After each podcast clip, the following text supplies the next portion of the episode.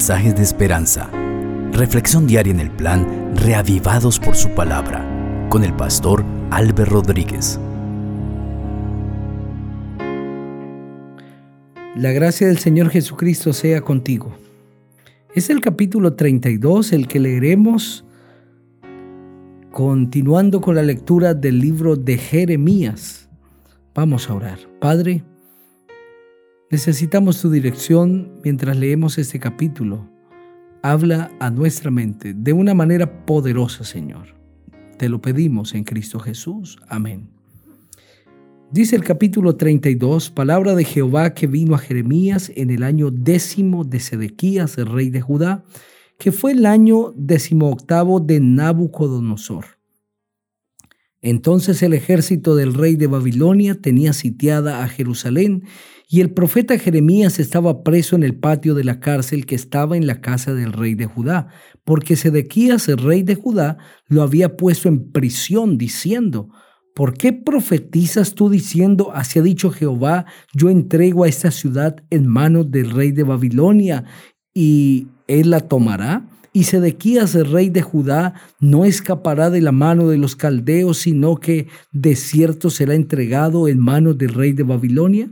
Hablará con él cara a cara, y sus ojos verán sus ojos, y hará llevar a Sedequías a Babilonia, y allá estará hasta que yo lo visite. Y si peleáis contra los caldeos, no os irá bien, dice Jehová.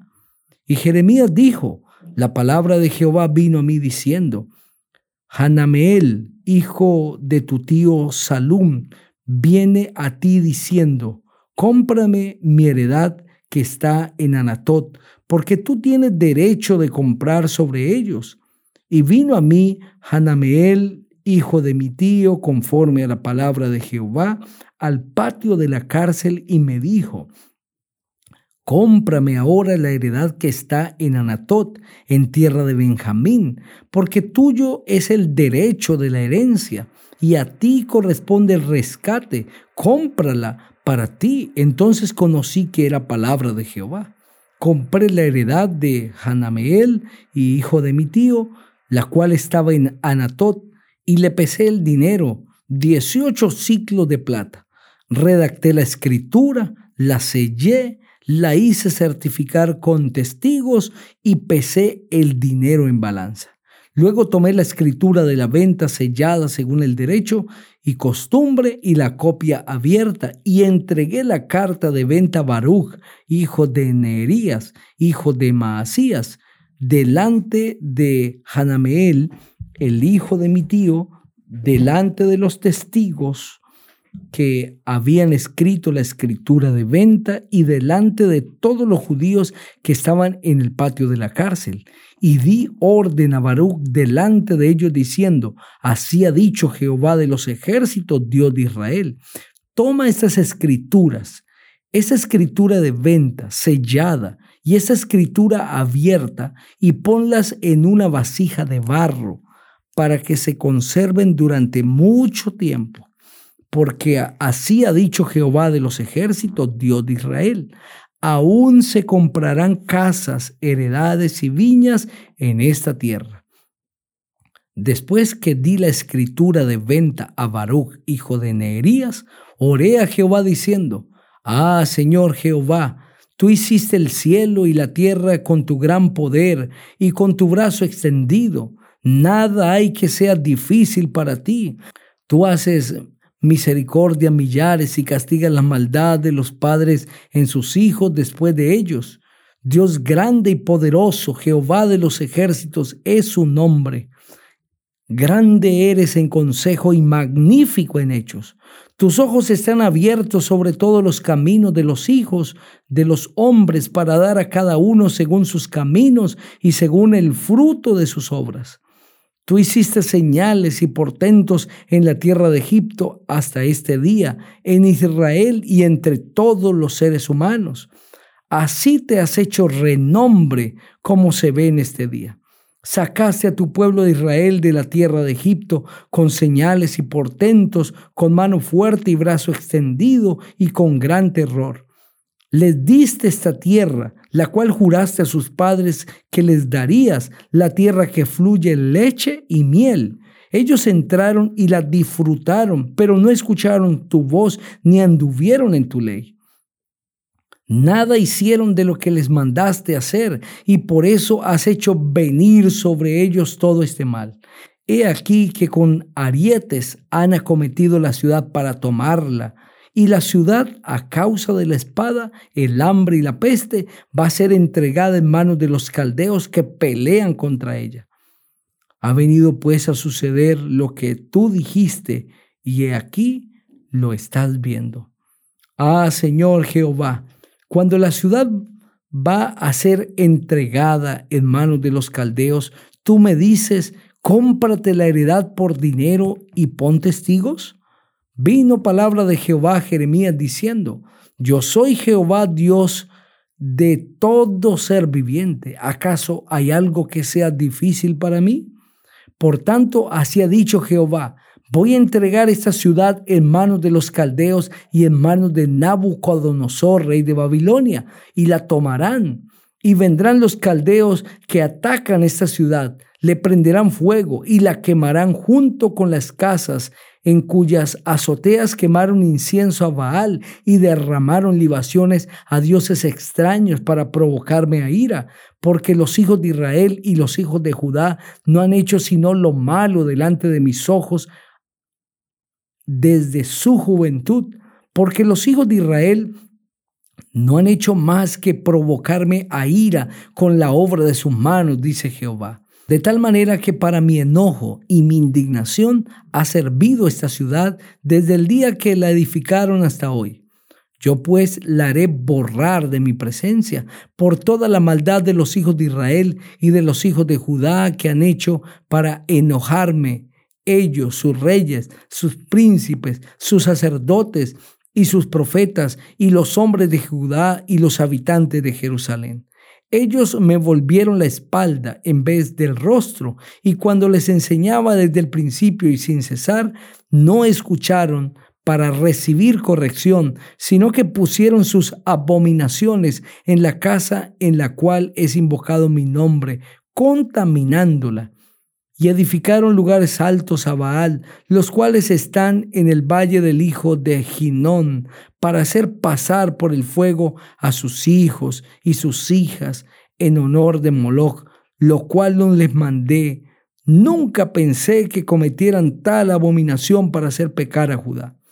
Con todo ahora así dice Jehová Dios de Israel a esta ciudad de la cual decid vosotros, entregada será en manos del rey de Babilonia, a espada, a hambre y a peste. Yo los reuniré de todas las tierras a las cuales los eché con mi furor, con mi enojo y mi gran indignación, los haré volver a este lugar y los haré habitar seguros, y ellos serán mi pueblo y yo seré su Dios les daré un corazón y un camino de tal manera que me teman por siempre para bien de ellos y de sus hijos después de ellos. Haré con ellos un pacto eterno, que no desistiré de hacerles bien, y pondré mi temor en el corazón de ellos para que no se aparten de mí. Yo me alegraré con ellos haciéndoles bien y los plantaré en esta tierra en verdad, con todo mi corazón y con toda mi alma. Porque así ha dicho Jehová, como traje sobre este pueblo todo este mal tan grande, así traeré sobre ellos todo el bien que acerca de ellos hablo. Poseerán heredad en esta tierra de la cual vosotros decid, está desierta sin hombre ni animales, y va a ser entregada en manos de los caldeos. Heredades comprarán por dinero, harán escrituras y las sellarán, y pondrán testigos en tierra de Benjamín, en los alrededores de Jerusalén, en las ciudades de Judá, en las ciudades de las montañas, en las ciudades de Cefela y en las ciudades del Negev, porque yo haré regresar a los cautivos. Dice Jehová Amén. Qué hermosa promesa o qué hermosas promesas tiene este capítulo. Dios le pide a Jeremías que compre una propiedad a pesar de todos los acontecimientos trágicos de la invasión de Babilonia. El Señor quiere a través de este acto simbolizar que la vida volverá a la normalidad y que algún día Judá volverá a ser esa nación próspera en la que se van a comprar tierras, se van a hacer firmar escrituras y sellar y con testigos, porque será una tierra de mucho bien que la gente va a apetecer, a desear. Y el Señor así lo está prometiendo para su pueblo. Incluso el mismo Jeremías, que está en la cárcel, habla con Dios y le dice, no entiendo cuáles son tus planes. Pero Dios dice, ¿acaso hay algo imposible para Dios? ¿Acaso no puedo yo hacerlo? En el verso 26 el Señor le dice, ¿acaso hay algo que sea difícil para mí? Yo así lo voy a hacer. Voy a hacer cumplir esto. ¿Por qué Jeremías está en la cárcel? Porque el pueblo ha querido encerrar, el rey lo quiso encerrar para callar su voz. Generalmente la gente se fija en el testigo y, y no en el mensaje y piensa que callando el testigo el mensaje se acaba. El testigo puede ser callado, pero el mensaje continúa siendo predicado. Y ese mensaje de Jeremías era devastador, pero también esperanzador. Y aquí está la esperanza. Dios hará volver a su pueblo del cautiverio. Irán a cautiverio, porque el pueblo así lo eligió, pero Dios los hará volver. Y esta tierra se volverá a ser una tierra próspera, admirable.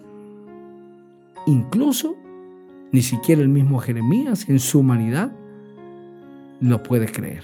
Dios hace cosas increíbles para nosotros. Y si tú lo permites, Dios puede hacer cosas grandes en tu vida. Solo tienes que permitirlo. ¿En qué necesitas hoy que Dios obre? Él quiere hacer algo especial en tu vida. Deja que Dios actúe. Y el segundo mensaje es, olvídate del mensajero. Escucha el mensaje y puede ser que el mensaje no te guste. Si viene de parte de Dios, el problema no está en el mensajero. El asunto está en el mensaje y es que Dios quiere hablarte. Y no siempre Dios nos habla lo que queremos escuchar. A veces Dios nos dice cosas que nosotros no queremos escuchar. Quiero invitarte para que ores conmigo. Padre, gracias, gracias por este mensaje. A cada persona que lo ha escuchado te pido le bendigas. En Jesús, amén. El Señor te bendiga.